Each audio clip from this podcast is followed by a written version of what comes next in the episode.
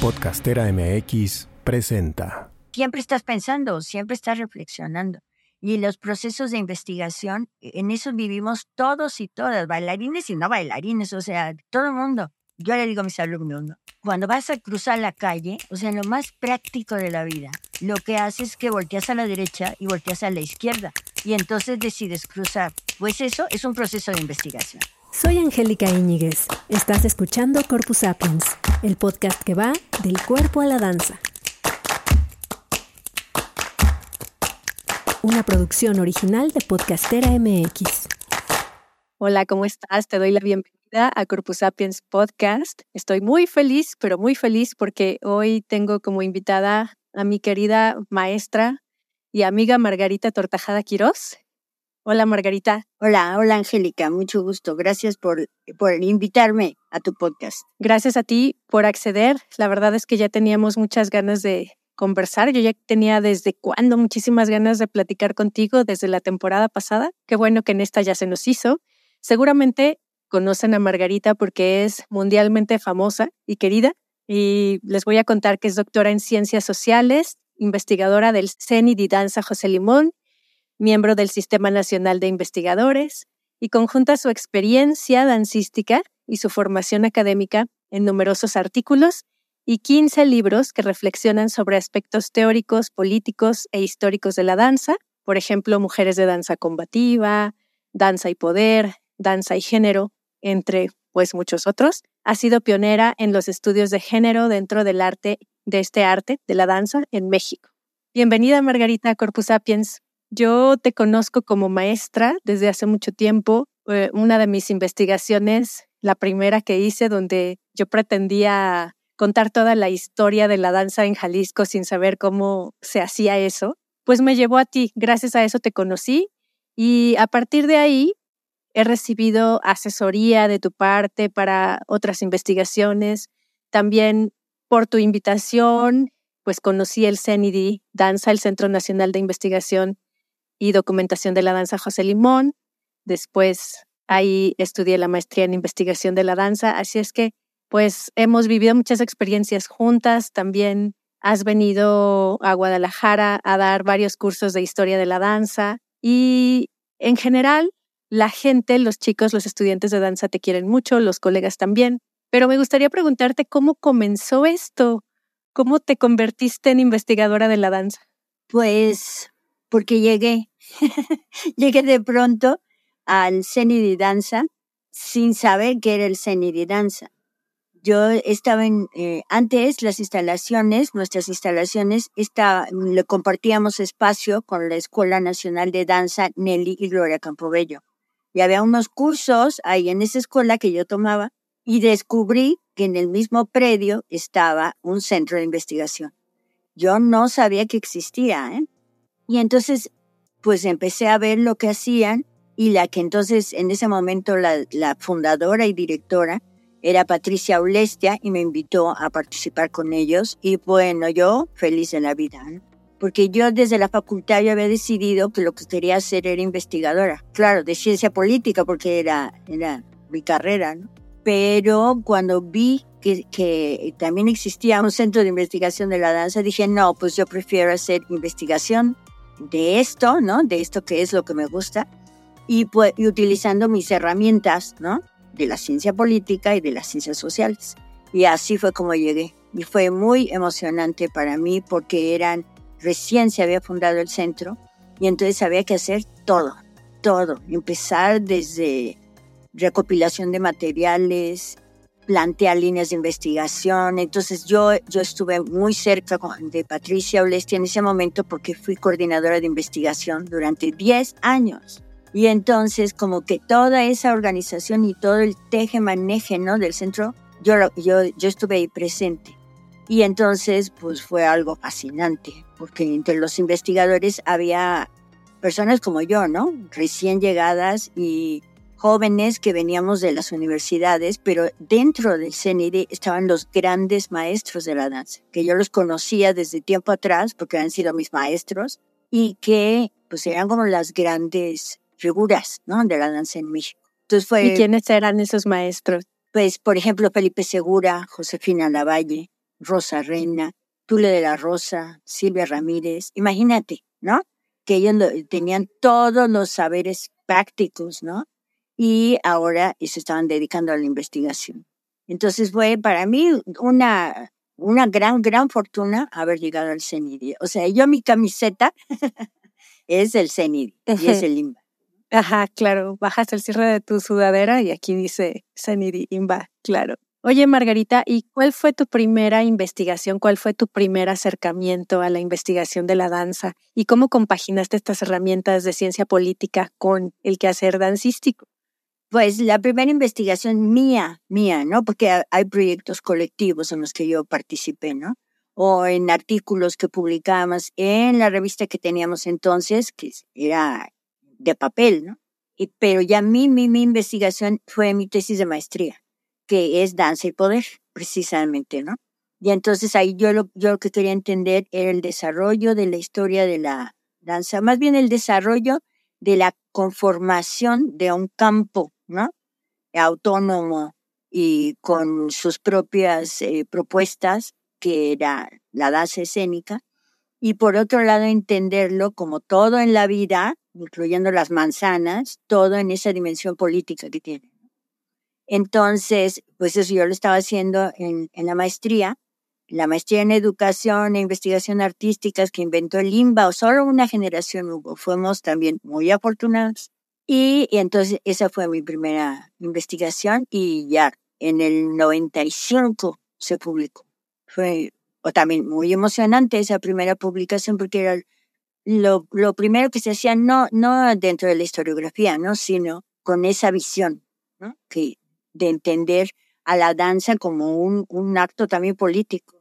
Eso hacer y en las relaciones con la sociedad y con las políticas culturales y la lucha interna del campo y la manera en que ha hecho la gente de la danza para, pues para negociar ¿no? sus, sus necesidades en, en diferentes gobiernos. ¿Y qué hallazgos tuviste con esa investigación en ese momento que descubriste que te sorprendió? Pues mira, todos y todas lo que hacemos en la investigación es tratar de explicarnos a nosotros mismos, ¿no? Siempre los objetos de estudio que uno elige son porque te interesan, porque necesitas saber eso. Y yo, yo necesitaba saber, no nada más la historia de la danza, porque había como huecos muy grandes, ¿no? Por ejemplo, los 60 y los 70 absolutamente desconocidos, a pesar de que era más cercano, ¿no? Que los, los 40 o los 50.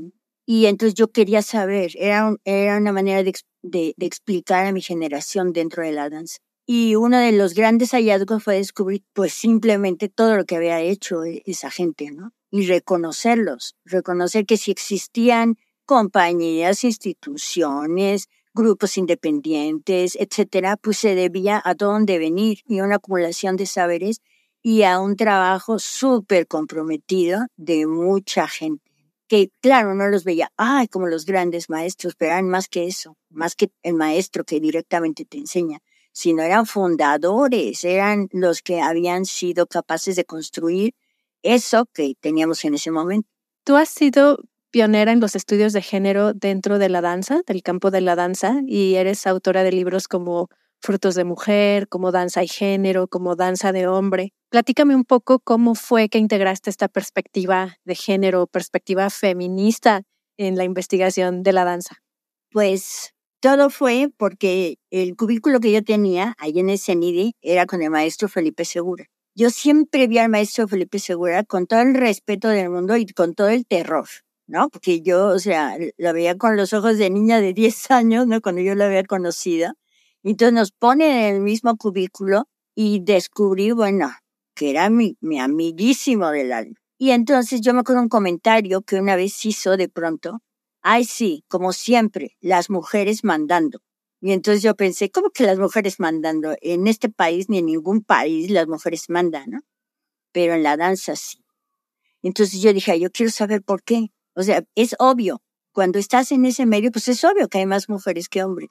Pero, pero es, ese comentario del de maestro Felipe, claro, desde su perspectiva de hombre, pues sí me, me, me dijo, pues tienes que averiguar por qué, ¿no? ¿Cuál es la razón? No es producto de, de una coincidencia, debe tener un, motivo. Y justo en ese momento yo estaba ingresando al doctorado. Y en el doctorado una de las líneas de investigación eran los estudios de género. Y dije, perfecto, voy a averiguar esto desde eh, aquí en el doctorado. Y entonces por eso llegué a eso, ¿no? Y muchas de las de las creencias que hay en el campo de que pues es que así es, punto. Hay más mujeres que hombres, pues eh, desaparecieron para mí, ¿no? Y no, pues no es natural, no, no puede quedarse en una creencia, hay que averiguar por qué. Y entonces empecé a averiguar. y el problema es que así como las mujeres están en posición subalterna en la sociedad, pues la danza está en posición, la danza escénica está en posición subalterna dentro de las artes. Y en cuanto a reconocimiento social, está por debajo del, del resto de las artes o de las actividades. Claro, tenía que ser una actividad femenina. Y entonces hice la tesis que acabó siendo el libro de frutos de mujer y además había hecho el otro que se llama Mujeres de Danza Combativa, ¿no? a partir de los testimonios de esas mujeres que habían construido el campo. Como siempre luchar y luchar y siempre con esa ética del trabajo, del sacrificio, del esfuerzo. Y entonces, pues después dije, ay, no, no me puedo quedar solo con las mujeres, necesito saber qué pasa con los hombres. Esos que dicen, ay, sí, las mujeres siempre mandan. y, y entonces, pues había que ver cómo lo vivían ellos. Y después, cómo lo viven la diversidad sexual que eso es lo que he estado trabajando últimamente. A ver, cuéntanos un poquito de lo que has estado trabajando últimamente. Pues a mí me interesaba saber qué onda con los que social y biológicamente son considerados hombres, pero ellos no se identifican como tales, ¿no? Por lo menos no en ese binarismo el hombre, la mujer, lo femenino, lo masculino separado, ¿no? Uno del otro, y cómo han transformado y expresado su identidad a partir de la danza. Y muchas veces dentro de la danza escénica, pero generalmente rompiendo ¿no? con, con, esa, con la danza académica y yéndose a otras propuestas, que pueden ser, por ejemplo, el burlesque o puede ser el mundo drag, ¿no? el mundo del vogue, el mundo del pole, y cómo lo viven, ¿no? qué les significa y cómo eh, tiene un valor artístico también, pero político. ¿no? Porque es una manera de decir, aquí estoy, así soy y así quiero bailar, ¿no? quiero inventar mi manera de bailar y quiero defender mi identidad, términos artísticos y no encasillarme, ¿no? ¿Por qué me tengo que mover como hombre? Como si los hombres se movieran ah, ya, solo porque nacieron se mueven así. Pues eso es cultural, es una construcción, es un invento. Y entonces e-, ellos han planteado otras formas, que son también artísticas, también valientes, y también pues se tienen que enfrentar un montón de dificultades para que tengan el reconocimiento incluso del mismo medio dancístico. Oye, Margarita, pues en un país donde la gente te pregunta, ¿y eso de la investigación dancística, como para qué sirve o qué es o así? Tú has logrado convertirte en una investigadora muy brillante, muy reconocida y también que vive de su trabajo, que vive de su hacer y eso no es algo tan fácil, no es algo tan habitual ¿Qué tanto has hecho tú para lograrlo? Pues, primero que nada, haber caído, ¿no? En el momento en que caí en ese danza. Y digo caer, caer porque fue una coincidencia, ¿no?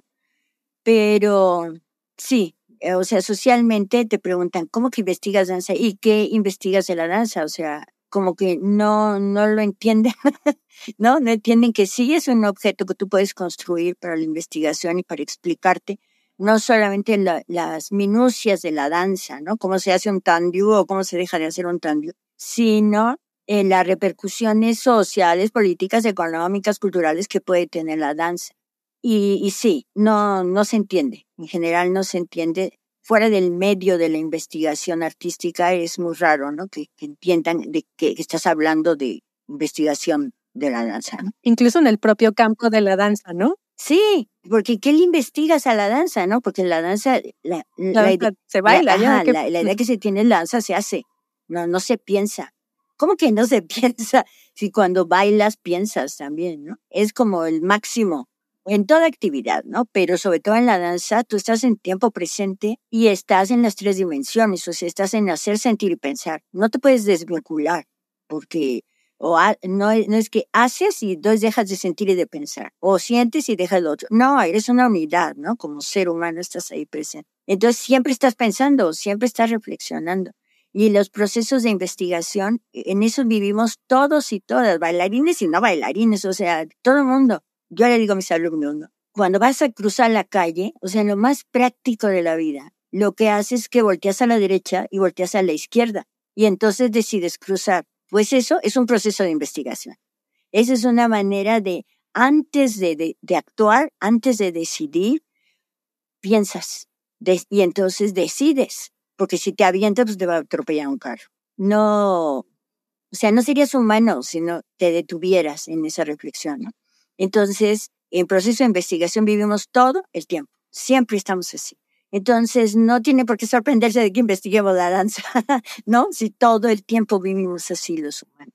Y en esa danza ha ido creciendo, ¿no? Ha ido creciendo en influencia, en profundidad de lo que estamos haciendo. Ya no solamente nos dedicamos a juntar papeles y andar recopilando información, sino hay varias líneas de investigación y estamos trabajando en conjunto con muchos otros porque somos los únicos como centro de investigación de la danza, pero hay muchas personas, muchas instituciones que están interesadas en investigación. Y pienso en muchas universidades que por lo menos tengan la licenciatura en danza y, eh, o en artes, ¿no? Y ahí han llegado los interesados en hacer investigación de la danza a los diferentes posgrados. Y estamos en contacto, nos conocemos y hemos abierto también relaciones con los, con otros países, sobre todo latinoamericanos.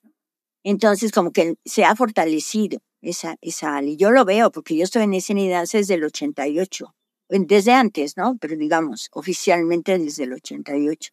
Entonces, en ese tiempo tú ves, ¿no? Somos muchos. Y en nuestro, a nuestro posgrado, al que tú fuiste, a la maestría en investigación de la danza, pues ha crecido, ¿no? Y cada vez son más los que pues quieren participar, quieren crear sus propios eh, trabajos, sus propuestas.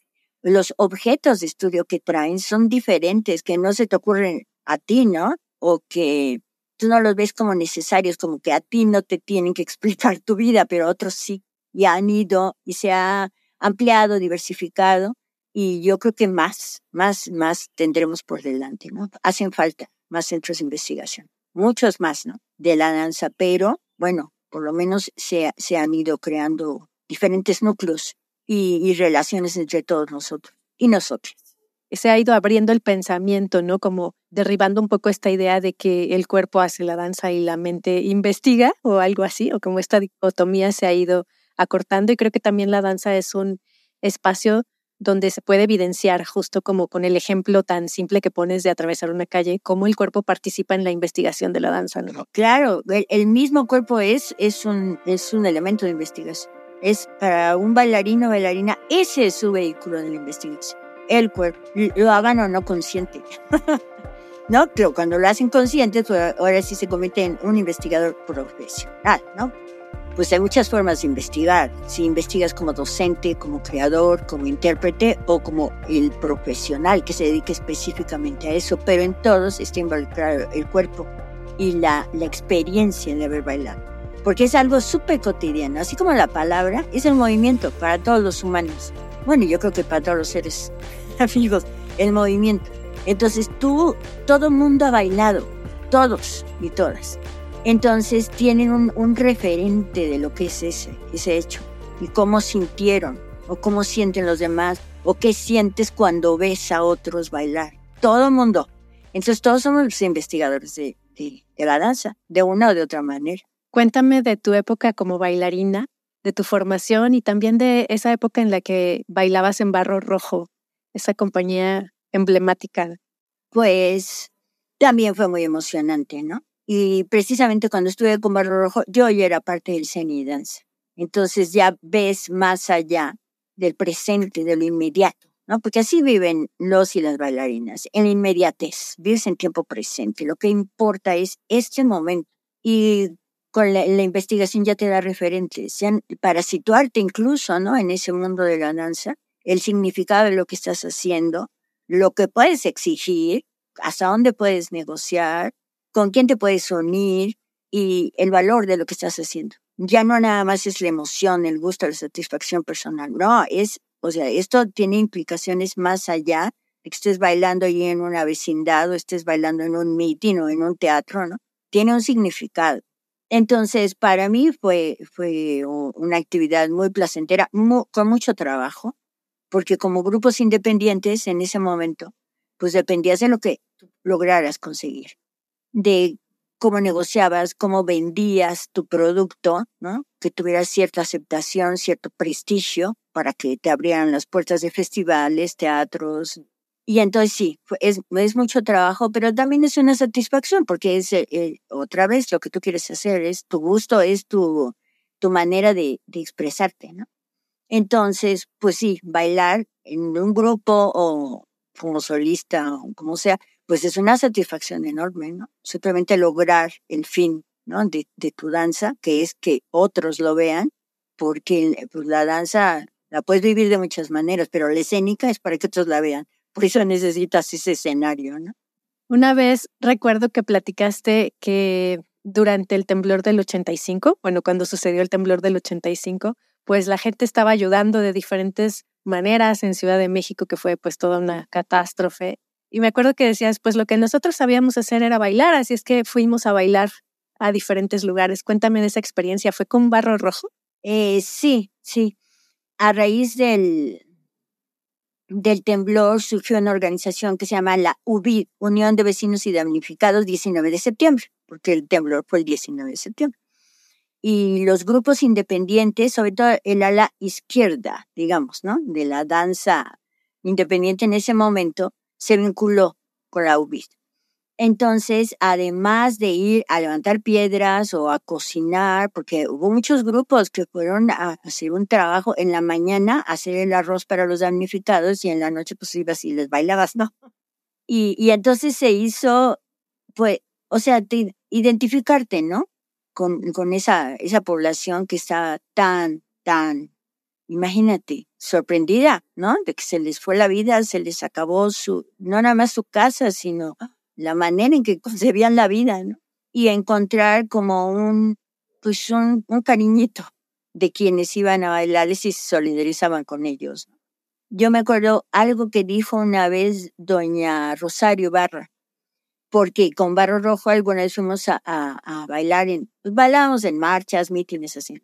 Y, doña Rosario dice que una vez estaban tristeando todas las madres, ¿no? ahora les decimos las buscadoras, pero pues en ese momento nada más eran las que andaban buscando a sus hijos y que como no era un fenómeno tan generalizado, pues no tenían nombre, ¿no? Pero eran todas esas mujeres que andaban escarbando debajo de la tierra para ver que, para localizar dónde habían quedado sus hijos.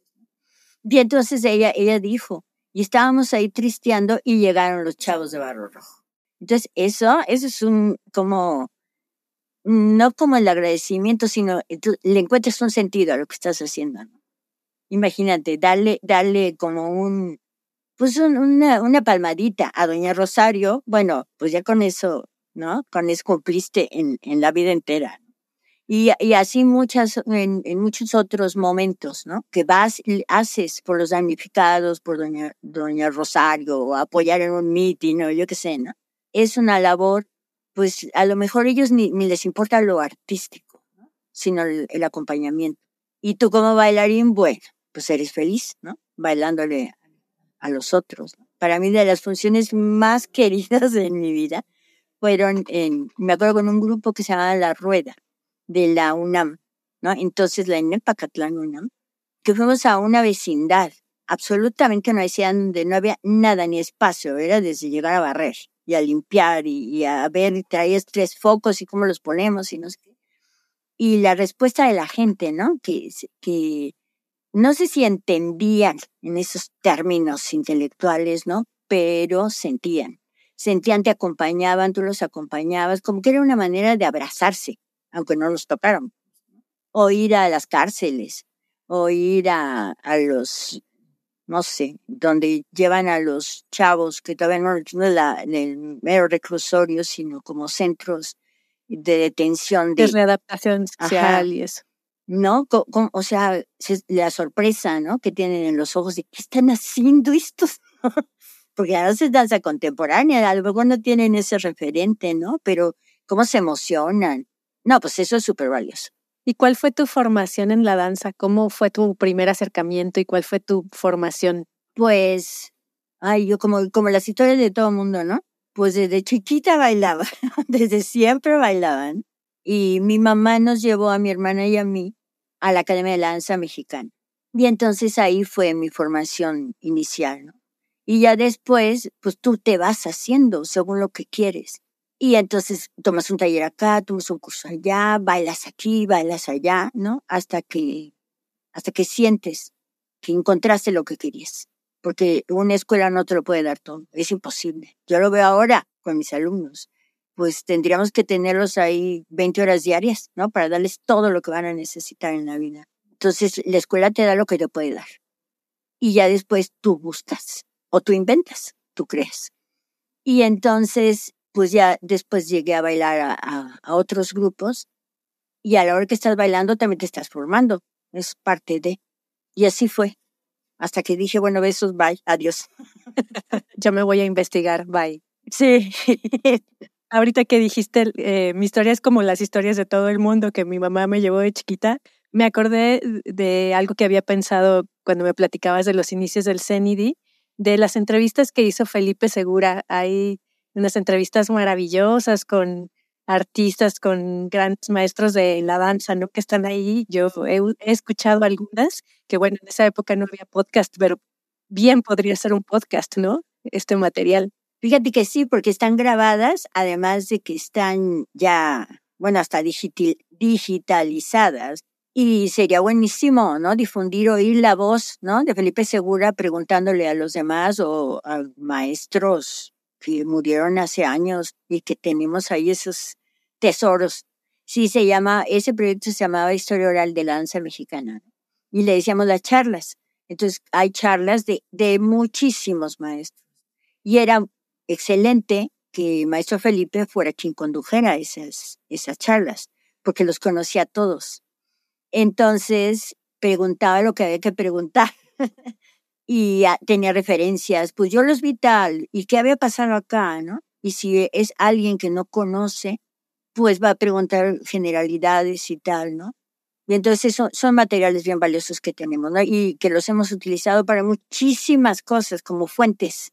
Nosotros sí, quienes vayan y, quieran saber de, de, esos maestros y maestras, pues ahí están a, a toda la disposición, ya sea en forma escrita y digitalizada, o en las grabaciones, en, ya sabes, en los cassettes del año del caldo, ahí están los cassettes. ¿Todavía están en los cassettes? ¿No han digitalizado esas, esos audios? Sí, sí, están, están ya, y ya sabes, arreglados para que se oigan bien. Vamos a hacer algo con Corpus Sapiens. Hay que hacer algo con Corpus Sapiens y esos audios para darles más difusión. Sí, sí, ver los, los índices, ¿no? De qué hay y empezar como por generación, no sé se pueden hacer muchas cosas. Y oírlos en vivo es emocionantísimo. La, hay entrevistas que, o sea, las ves transcritas, ¿no? O sea, las lees o tú las trabajas, pero para nada tienen la vitalidad que el sonido, para nada. Tú estás oyendo cómo se expresa, por ejemplo, Amalia Hernández, cuál, cuál es su tono, no sé. Y así tenemos, por ejemplo, de Nelly Campobello. Es la única grabación que existe de Nelly Campobello. O sea, conocemos la voz de Nelly gracias a, a ese cassette que quedó ahí. Wow. Sí, hay que hacer algo, sin duda. Qué emoción con esas charlas. Porque además, además de todo eso de los personajes, también Felipe Segura, pues sí, los conocías, ve las preguntas pertinentes y además es un súper buen conductor, es un súper buen host, es muy divertido, es muy ameno. Además, él siempre o sea, tenía un sentido del humor buenísimo y además era como un cuchillito, ¿me entiendes? Pero muy amable, ¿no? Era todo un caballero. Pero sí, o sea, tenía un cuchillo para pedir explicaciones. Para sacar la información que sí. Y claro, tenía la autoridad para poder hacerlo. Yo no lo voy a poner a hablarle así a un maestro, ¿no? Pero sí. Oye, Margarita, ¿Tú cómo enseñas la historia de la danza ahora a tus alumnas y alumnos? Ay, pues lo, mira, primero que nada, tengo que pararme de cabeza, claro, y para empezar, ¿no? Porque a los bailarines, sobre todo a los estudiantes, ¿no? De danza, lo que les interesa es bailar. Y no ven todavía la importancia de situarse en ese mundo. Y para eso sirve la historia, ¿no? Y entonces, pues yo trato de hacer una clase que más que repetir fechas, ni más que repetir nombres, porque eso está en los libros, que entiendan ¿no? Eh, la trascendencia de, de, situarse en ese devenir, que no están solos, que somos muchos, ¿no? y que todo el mundo ha, ha, hecho aportes y que a ellos les toca los y que entiendan de dónde viene su, la tradición en la que están. Si estás estudiando qué clase, qué, qué género de danza, pues de dónde viene, por qué viene, por qué está esa persona metida ahí también. Entonces yo trato que, que no sean nada más las palabras, que no nada más sean las historias, sino que el cuerpo esté involucrado, que la danza de ellos está involucrada. Entonces siempre tiene que ser práctico. Sí, hay muchas palabras, sí hay textos, pero todo va a desembocar en los ejercicios coreográficos que tienen que hacer de ese pasado. Claro, con sus ojos del presente, pero tratando de investigar al máximo. Y entonces su ejercicio coreográfico, su danza, tiene que ser una danza de acuerdo con el tema que estamos viendo, el periodo, ¿no? La, la, el personaje. Y puede ser desde que, a ver, vámonos a buscar el video de Mary Bigman bailando. Ahora se aprende en esa coreografía ¿qué, qué sientes? ¿Cómo vives el expresionismo alemán de los años 30 en la actualidad? O, a ver, tenemos tal coreografía, La Espera de Raúl Flores Canelo, que está grabada, la podemos bajar de, de internet. Ahora vamos a intervenirla. ¿Cómo harías la espera ahorita? ¿Qué cambias o qué dejas o qué, qué significado tiene para ti tal, tal escena? ¿Cómo lo, lo, puedes modificar o lo mantienes? O cosas así para que no, ay, para que vean que la historia se vive también, ¿no? Se vive en el cuerpo y se vive en la danza. Y hay quienes, de los chavos y chavas, hay quienes me siguen la onda y hay quienes no les importa y se duermen, ¿no?